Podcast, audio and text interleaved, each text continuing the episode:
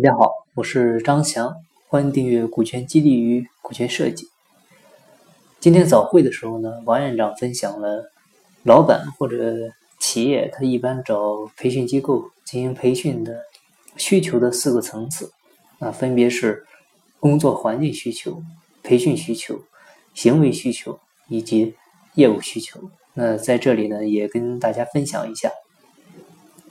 因为学院呢是。零二年就成立了，到现在呢已经是发展了十五年了。期间呢有大量的学生校友啊来参加了学院的 MBA 课程啊股权课程，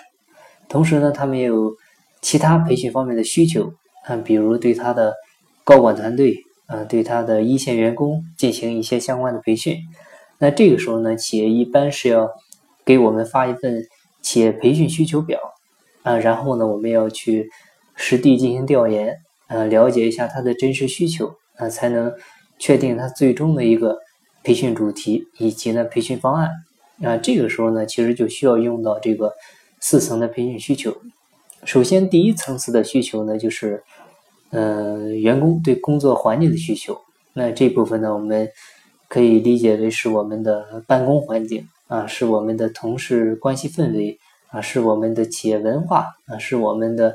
公司制度等等啊，这些呢都是跟员工的工作环境有关的啊。第一层次的需求，然后第二层次的需求呢，就是培训需求啊，就是企业填写的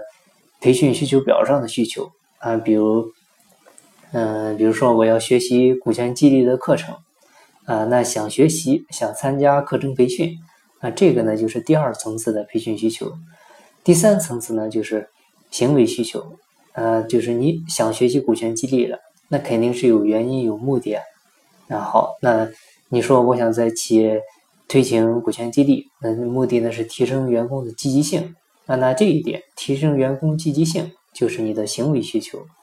第四个层次呢，就是业务需求了。那就是你想学习股权激励啊，原因或者的目的是员工的呃积极性不高，想提高。那体现出来的可能就是你公司的。业绩量下降啊，利润减少，那你呢？希望通过参加培训学习，了解股权激励，提升员工的积极性，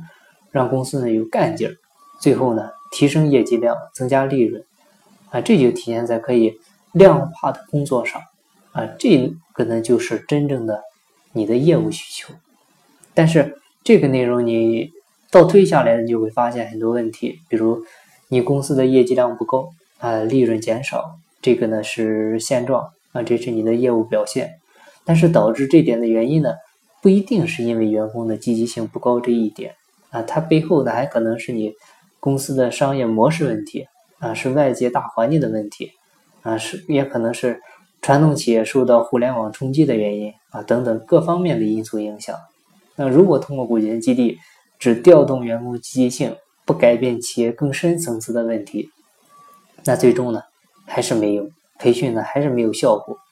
而且呢，到了行为需求这层，员工积极性的提升呢，也不一定非要通过股权激励推进。最简单的就是改革你公司的薪酬绩效制度啊，完善一个晋升体系啊，或者呢，增加节日的福利啊，等等，这些都可以起到提升员工积极性的作用啊。所以讲到这里，你就应该明白了，股权激励呢，不是万能药。我们之前也讲过。它可以锦上添花，但不要指望它全部都办了，不要指望它雪中送炭。关键的在于你对公司的治理啊、企业制度的完善啊、良好的企业文化啊，以及健全的绩效体系啊。所以呢，